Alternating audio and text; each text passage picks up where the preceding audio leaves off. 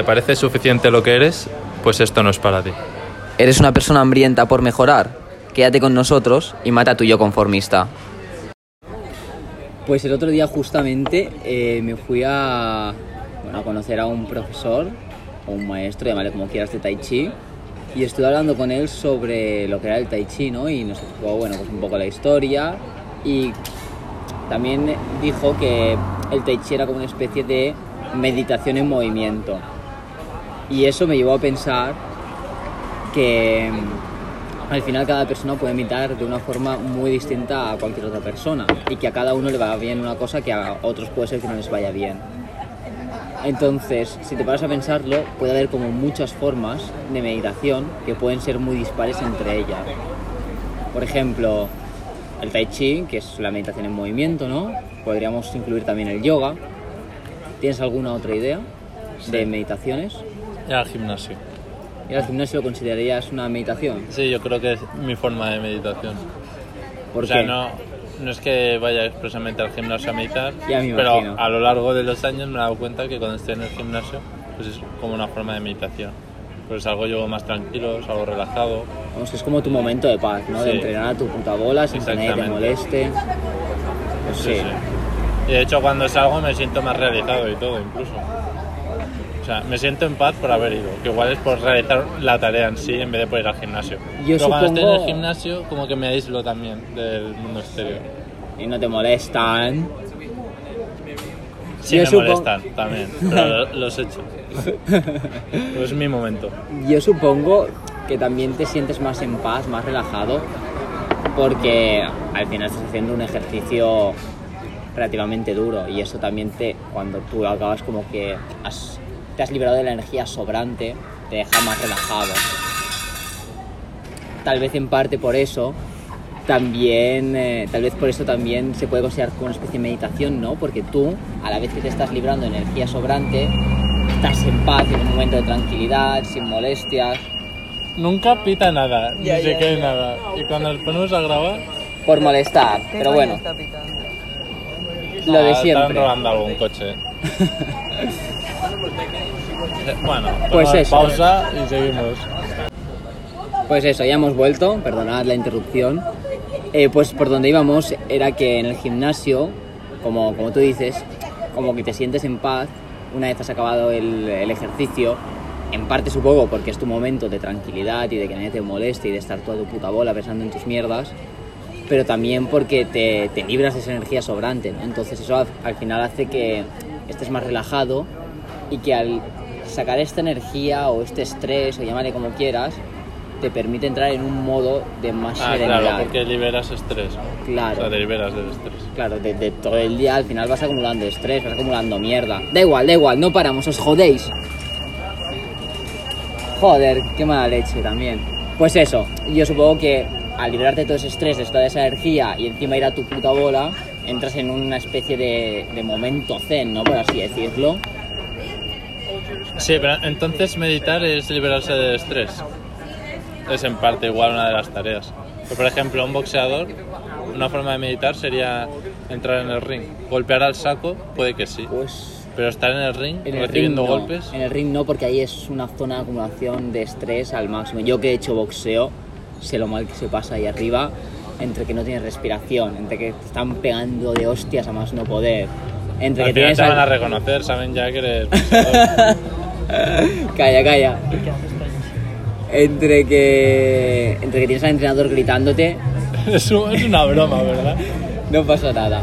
Es- no es un momento de paz estar en el ring, pero estar en el, bo- en el saco de boxeo sí que podría ser una zona considerada de meditación, ¿no? Porque tú estás ahí a tu bola, al final en boxeo se hacen como asaltos de tres minutos, ¿no? Pues estar tres Sí. minutos pegando al saco, tú a tu puta bola, pensando en tus cosas. Aparte que te liberas... Exacto, te desahogas, te liberas de estrés. También estás como muy metido en ti, no te distraes por nada, no te pones a mirar nada porque Vale. estás tú con el saco. Sí, o sea, sería como salir a correr para mucha gente. Sí, sí, sí, sí, por ejemplo. O sea, en verdad hay muchas formas de meditación. Sí, y bueno, luego está la típica que no hemos hablado, pero es la de sentarte o tumbarte, estar básicamente quieto y, y ponerte pues a pensar, a pensar o simplemente a relajarte, a concentrarte en tu respiración. ¿Tú alguna vez has probado, por ejemplo, la meditación está inquieto? Sí. ¿Sí? Em, ¿Qué has hecho tú para, para realizar esta meditación? Es decir, ¿cómo la has llevado a cabo?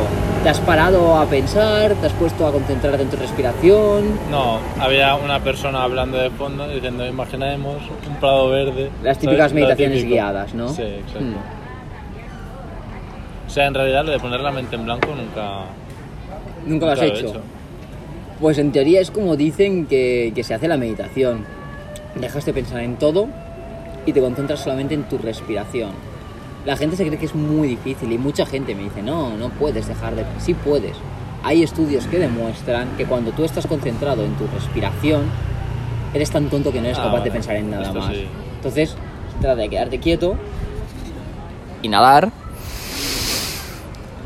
Y exhalar. y todo el rato concentrándote en esto, no te da tiempo a pensar en nada más. Sí, pues mira, igual sí he, he meditado así. Sí, Porque sí, había una temporada que me costaba dormir, entonces realizaba una técnica militar que era.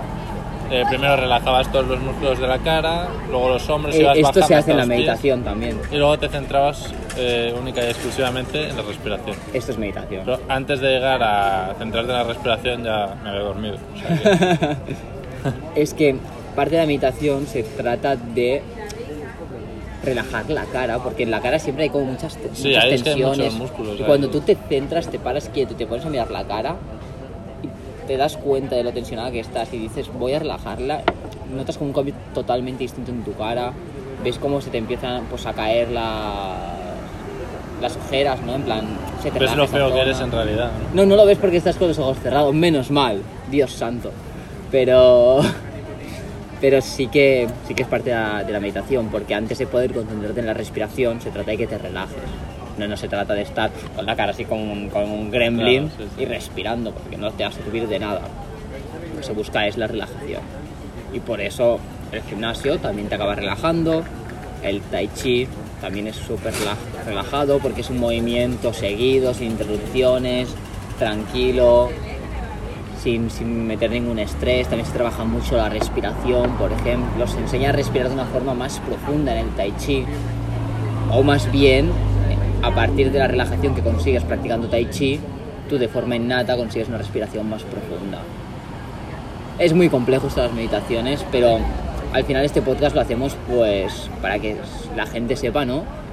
Que, que hay muchas formas de meditación y cada uno lo puede hacer como le vaya bien, ¿verdad? Sí, sí. Cada uno le servirá un método distinto. Claro. A mí, por ejemplo, me va bien la meditación en quieto y a ti te va el gimnasio. Sí. Y ahora vas a probar en movimiento, ¿no? Correcto, a ver, a ver cómo A se ver. me da. Es que cuando fui a hablar con el profesor me la pintó muy bien, la verdad. Y me han entrado muchas ganas. ¿Y eh, cómo has conocido al profesor este? Busqué escuelas de Tai Chi cerca de mi casa y la que estaba más cerca pues fui. Encima me estuve viendo su Instagram, es un tío que sabe mucho, es un chaval joven, 30, 40 años y lleva desde los 13 años practicando Tai Chi, una locura. Entonces cuando fui ahí a hablar, estuve una hora hablando con él, él contándome cosas del Tai Chi, el pasado, el presente, cómo da las clases, lo que se trabaja, lo que se quiere conseguir. A mí me encantó, me encantó porque yo encima buscaba un deporte ahora mismo que fuera tanto físico como mental.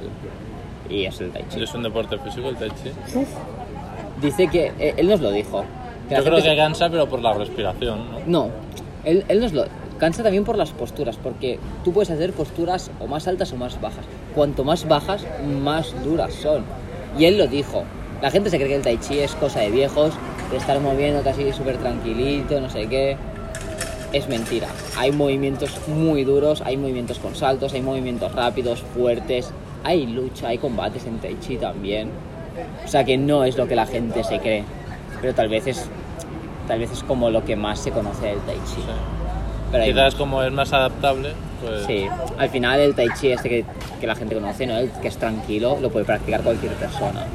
Y como el tai chi se concibe como cosa de viejos y los viejos practican el tai chi lento, pues no se llega a conocer la otra parte del tai chi. El tai chi abarca, o sea, es, es muy amplio.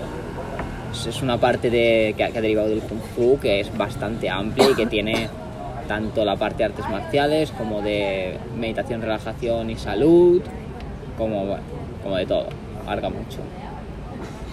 Ya me enseñarás. Sí, a ver si te va bien Maestro. este tipo de meditación. Pues hasta aquí el podcast de hoy.